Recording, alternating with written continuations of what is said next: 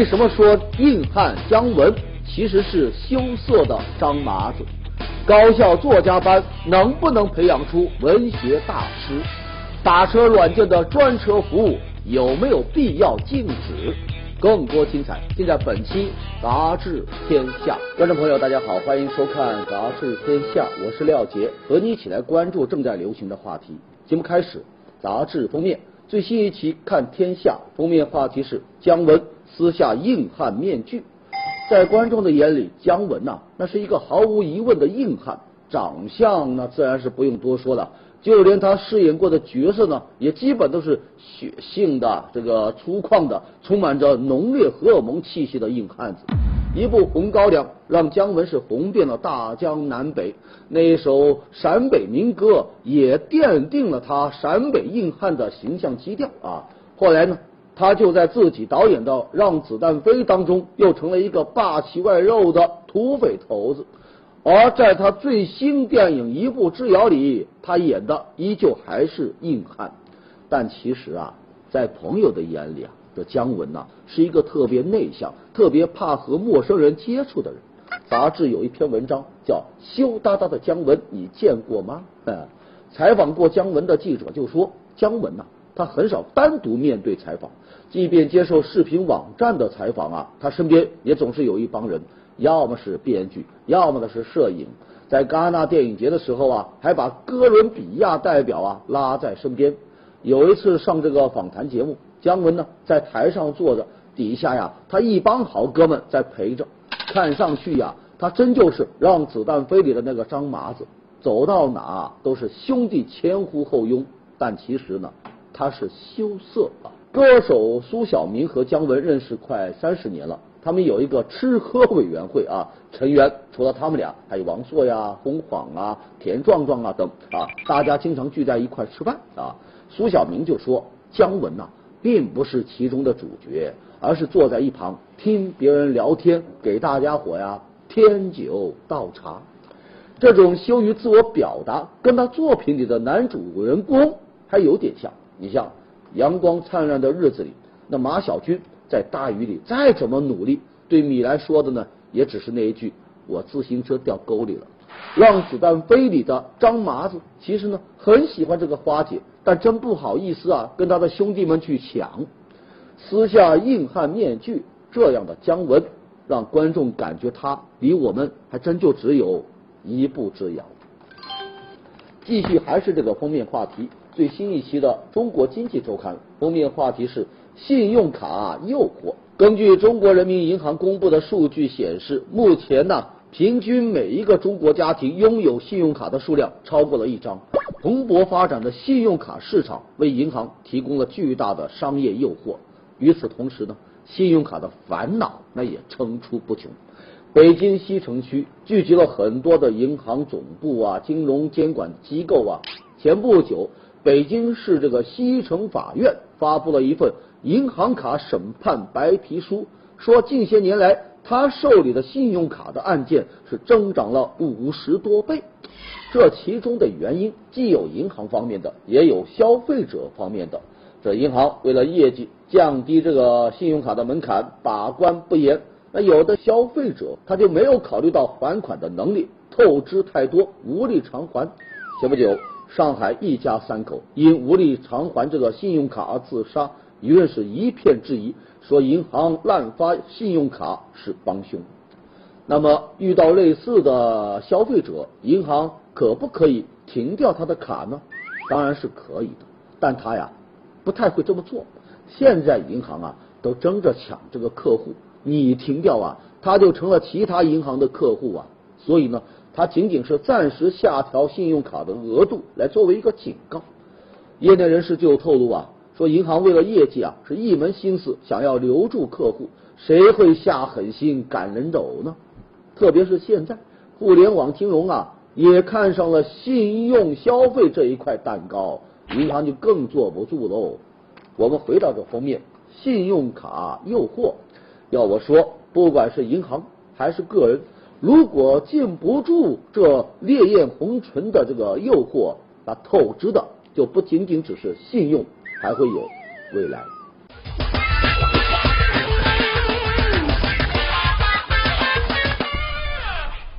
前不久，陕西省书法家协会主席周义波啊撰文批评某些领导干部热衷于挤进这个艺术家协会来兼职，利用书画协会的职权呢来牟利。作品低劣却卖得红火。说这个呼吁领导干部要从自己做起，自觉的退出各级书画协会的领导岗位。这不，最近他就宣布要辞去陕西省书法家协会主席的职务。不少人呢就给他点赞，直呼他是一条说到做到的汉子。因为他的另外一个身份呢，果然就是陕西省委原统战部的部长。周一波辞职这种高调姿态，显然不只是做给民众看的，他还包含着咄咄逼人的挑战。那言下之意是，我都辞了，你呢？这一番向自己开炮，同时又向其他人开炮的姿态，是难能可贵的。现如今。很多地方啊，官员在位谋利，退位谋义，似乎呢成了一种时尚啊。据说呀，有的协会的主席啊，为了赖在这个岗位上啊，为艺术奋斗到了终生，该轮换的届呢都不换了。哈哈，这个领导干部入协啊，拉低了艺术水准，这个事算小；他败坏了权力风气啊，这事大。文艺呢，都成了腐败的新场所。雅会悄然兴起，退休领导挤进书画界，有爱好不是他们的错，错呢是把风雅当成了权力的延伸，甚至呢当成了利益输送的手段。现在周一波辞去了省书协的主席，是权力辟邪、轰人轰己的一门响炮。他开炮了，制度又该如何跟进呢？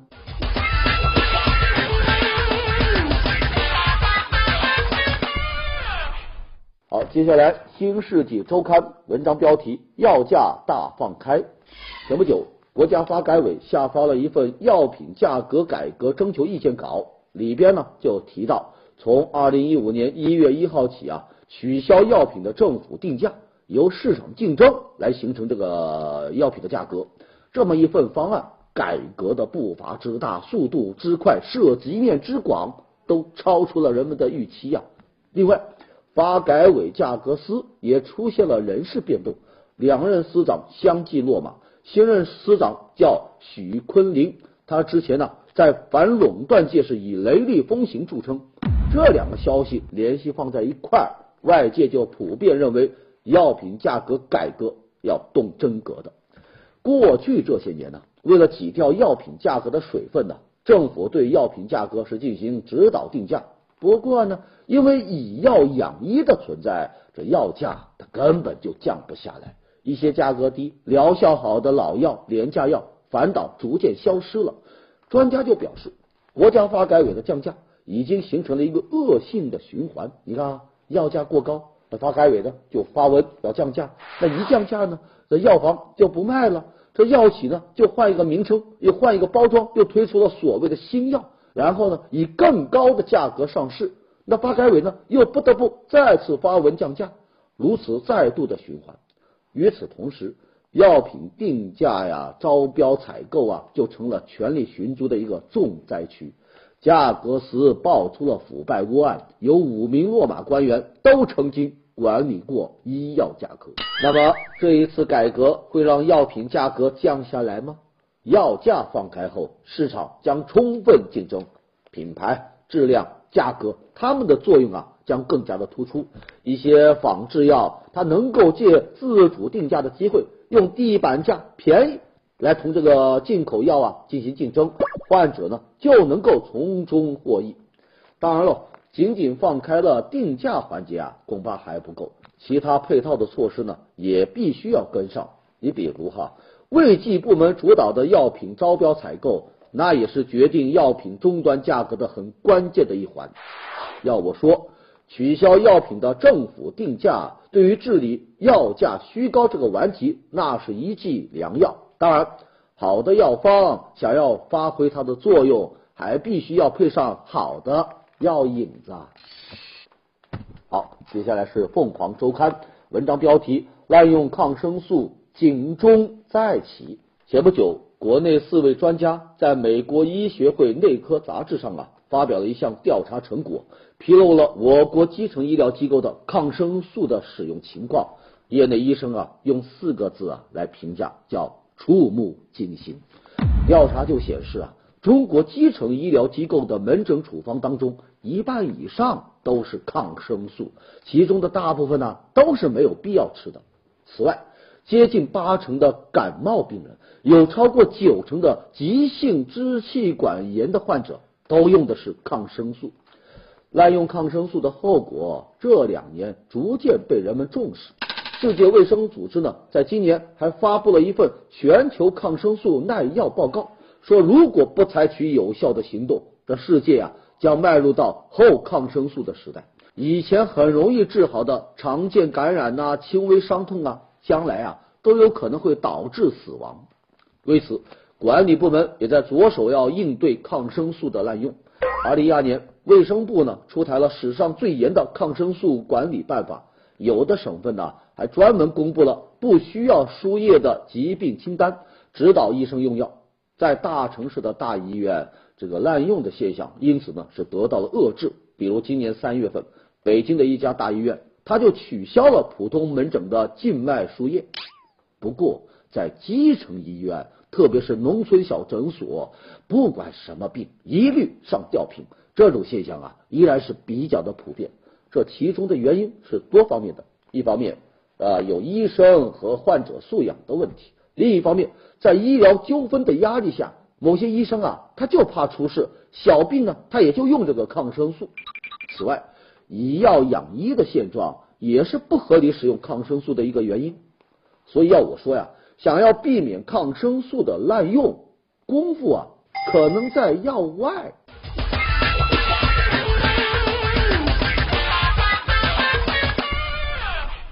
好，接下来进入到我们的板块杂志标题。一读杂志文章标题是“真不想给创业的你泼凉水啊”。这数据就显示，每一天新登记的公司啊有一万家，新注册的个体商户的有两点五万家，每一天都有这么多人在想创业，你是不是也忍不住了呢？想放开手脚大干一场呢？您别急啊，我们来看另外一组数据，每一天。都有一万多家企业和个体户啊停业注销。你想象当中的这个创业老板，那都是租写字楼、坐豪车的大款范。可实际上呢，绝大多数的创业者，要么是身兼厨师和服务员，要么是既当导购又当收银员。那说这些个呢，倒不是想要给创业者泼冷水，只不过但凡想创业的，先呐要清醒清醒。谋定而后动。好，接下来是南都周刊文章标题：人生如游戏啊！电子游戏啊，已经逐渐被看作是一门艺术了，以至于呢，连这个世界吉尼斯纪录啊，都专门开辟了一个游戏玩家版，来专门记载游戏玩家的各种这个奇葩记录。你来看啊，德国有一个十九岁的小伙子，在巴西世界杯的足球游戏当中啊。创下了最大比分的记录，多少啊？三百二十一比零，把电脑虐的是体无完肤啊！太厉害了。我们再来看这一位英国十二岁的小女孩，她呀是游戏《摩西怪兽》纪念品的最大收藏家，总共收藏了多少纪念品呢？一千九百多件纪念品，就包括茶杯、靠垫、玩具等等。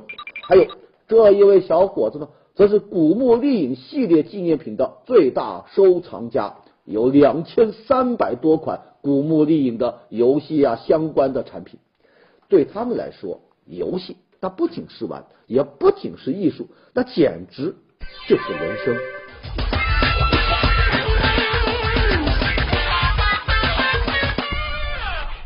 好，接下来是中国新闻周刊文章标题：黑龙江农垦市腐败。前不久，中纪委监察部网站发布消息，说黑龙江人大副主任、农垦总局党委书记隋凤富涉嫌严重违纪违法，正在接受组织调查。隋凤富啊，是十八大后黑龙江首位落马的省部级官员。据了解，在他被调查前，黑龙江农垦系统已经有多名官员被查，因此呢。农垦式腐败引发人们关注。黑龙江的农垦区那真是一个大粮仓。你看哈，黑龙江省农垦总局它管多少啊？它管四千多万亩耕地，管五百多个国有企业，管六百多个非公有制的企业，管七百五十多个事业单位，还有他自己的公检法系统，那几乎啊就是一个封闭的王国。他还有一个上市公司北大荒集团，二零一三年的营业额超过了千亿，因此啊。农垦总局掌握着庞大的政治、经济、社会的资源。二零一零年，黑龙江颁布了一个条例，说这个农垦总局呢，就相当于市一级的政府，有行政执法权，它的检察院、法院还有独立的司法权。这种政企合一的体制啊，就让一把手随奉富啊有了巨大的权力，很容易滋生腐败。在隋主政期间。北大荒是平招媒体质疑，以北大荒一点九亿蒸发调查北大荒地主这个迷局为题进行过报道。有专家就说，政企合一体制不改变，这系统性塌方式的腐败就难以杜绝。看来，对于这个农垦式的腐败，光松一松土、抓几个官员不一定有用，还得啊从体制上去深挖。最近。河南郑州多名残疾人向媒体反映说：“这个残联冬季送温暖，不送棉衣，不送被褥，却给每一个人呢发了两套少女的裙裤，让他们感觉啊很尴尬，因为他们当中大部分都是大老爷们。”对此呢，省残联有关负责人就说：“这些衣物啊是上海一家女装厂这个无偿捐赠的，全部都是女装，因此呢就无法根据个人的需要来发放。”这件事呢，就引发了讨论呐。首先，第一点，冬天发裙裤，这节奏明显不对呀。还有，将裙裤啊发给大老爷们，这性别明显不对呀。残联说衣服是企业捐赠的，没有办法根据需求来发放。那虽然你残联无法决定捐什么，但你可以决定捐给谁，或者是何时来捐。如果受捐对象啊、时间呢、方式不合适。就不免会让受捐赠一方啊觉得你是施舍，自尊心呢会因此受到伤害。就算你真的要捐，也应该做好事先的宣传和说明工作，或者呢事先征求对方的意见。冬季给残疾人送裙裤，有的时候啊不恰当的爱心之举啊，恐怕不是送温暖，而可能是添寒冷啊。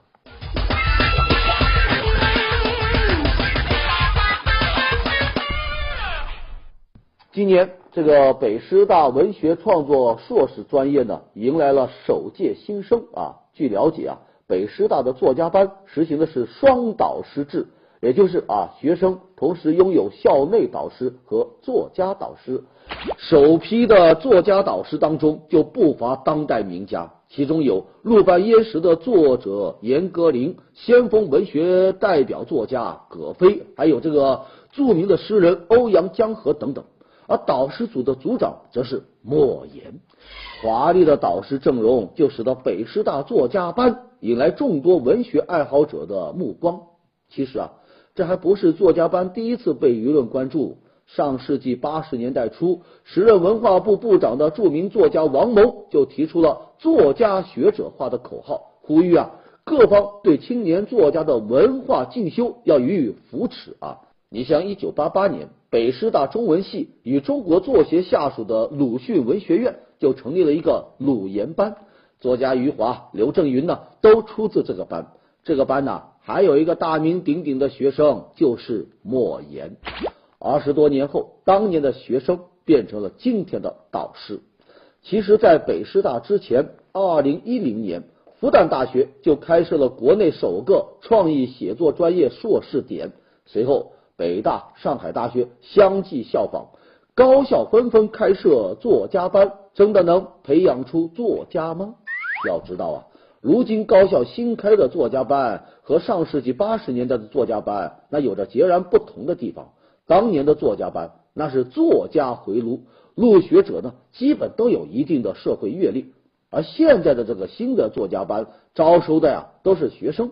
今年北师大招收的十名新生当中啊。本科专业除文学外，还有计算机的、法律的，甚至是医学专业的。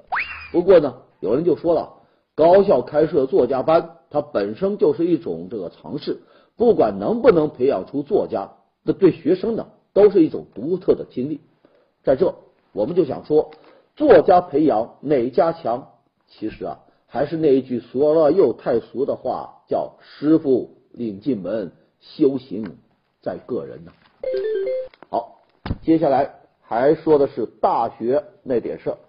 前不久，宁波某学院对一个两百多平米的废弃仓库进行了装修，取名叫“大学生生活体验中心”。里面呢，各种装备齐全，学生呢可以在这里学这个烘焙、茶艺。打毛衣、换灯泡、做菜、装家具等等这些基本的生活技能，据了解，各种花费加起来呢，大概得要有一百多万。这个事情一出来，就引发了讨论。有人就觉得花这么多钱，只是教孩子们做饭、洗衣服、换锁这么简单的事，是不是有一点小题大做呢？对此啊，校方就回应说，现在的学生基本都是九零后独生子女。家中万事啊都有父母包办，你像最基本的做菜呀、修锁呀、换管道啊，十个学生当中有一个能做，那就不错喽。不掌握基本的生活技能，这对于今后他们毕业后的工作呀、生活呀，那都是有影响的。事实上，生活体验中心开张之后啊，每天来这个这体验的学生啊是络绎不绝。有同学就说了，日常生活当中。灯泡炸了，电闸跳了，门锁坏了，那都会碰到。每个人，特别是女生，应该学一点这样的修理知识，也不至于碰到了就手足无措。在这，我们就想说哈，大学生的培养啊，并不只是书本知识的灌输，它需要多角度、全方位的来培养。学生，学生啊，学习学习什么？生活那也无妨啊。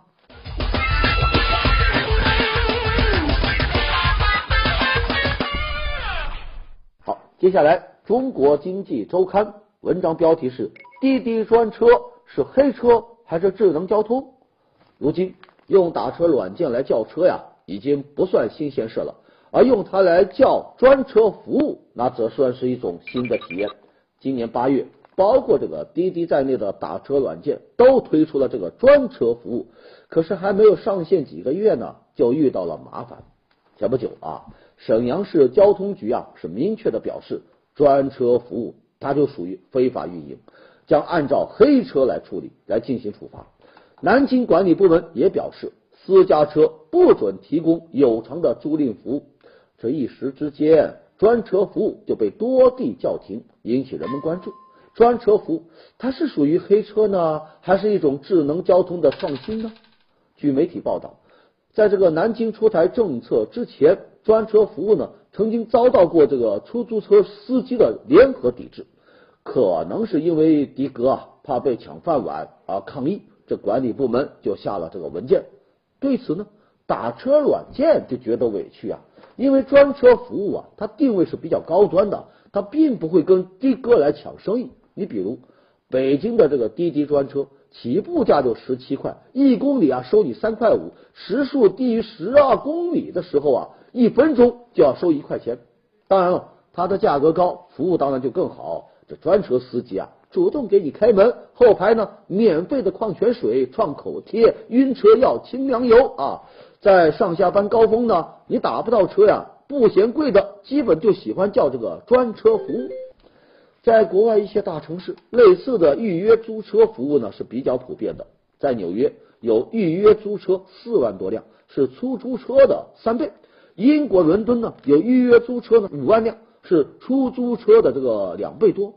预约租车是城市交通非常活跃的一部分啊！你把闲置的车啊给它盘活了，不仅提高了人们的出行效率呢，还减少了交通拥堵，那也算是一种智能交通啊。目前，尽管一些地方都表态了要把专车当成黑车，但也仅仅是停留在口头上，并没有采取实际的行动。因为它呀，虽然触动了原有的利益格局，但它呢却帮忙缓解了城市的交通难题，所以呢，还真不能够一停了之。看来专车服务，那到底是黑车还是智能交通？咱管理部门一时呢也把不准，就只能让这车呀走着瞧了。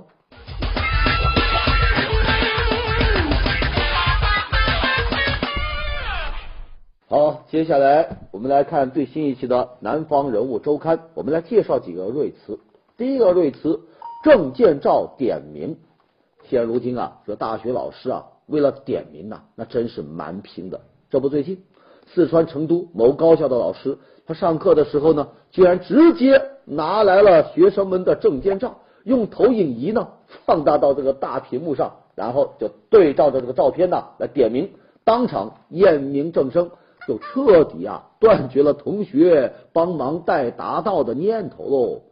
这么凶残的点名方式，那就引起了不少人的议论呐。有同学就说：“老师有话好好说，点名就点名呗，你放什么证件照啊？我和你有什么仇啊？有什么冤呢？”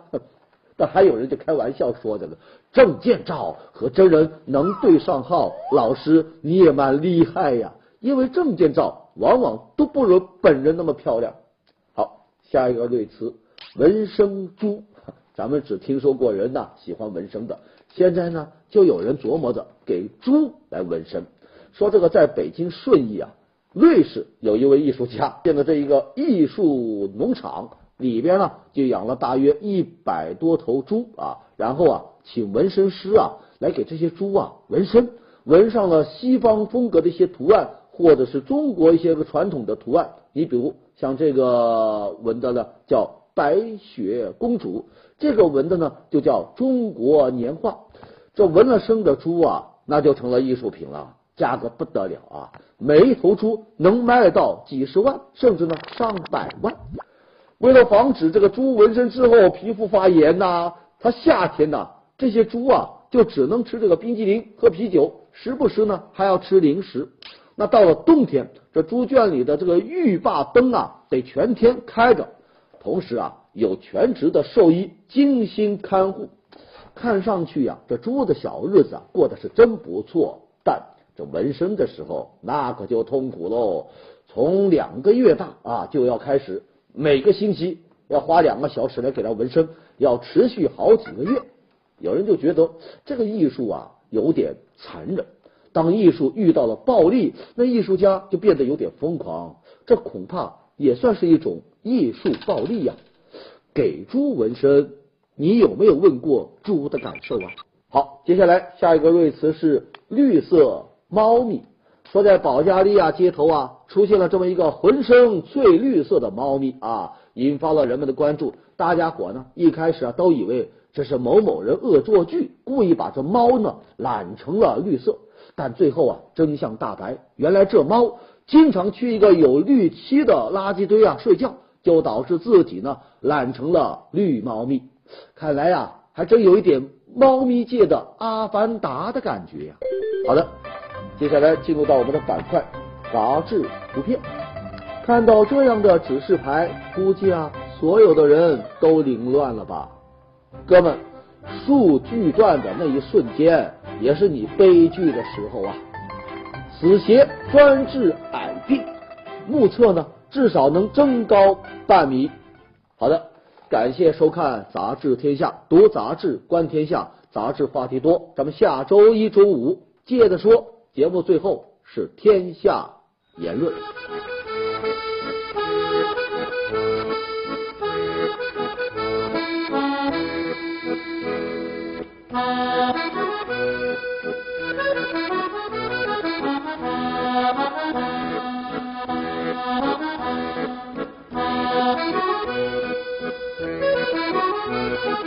Amen.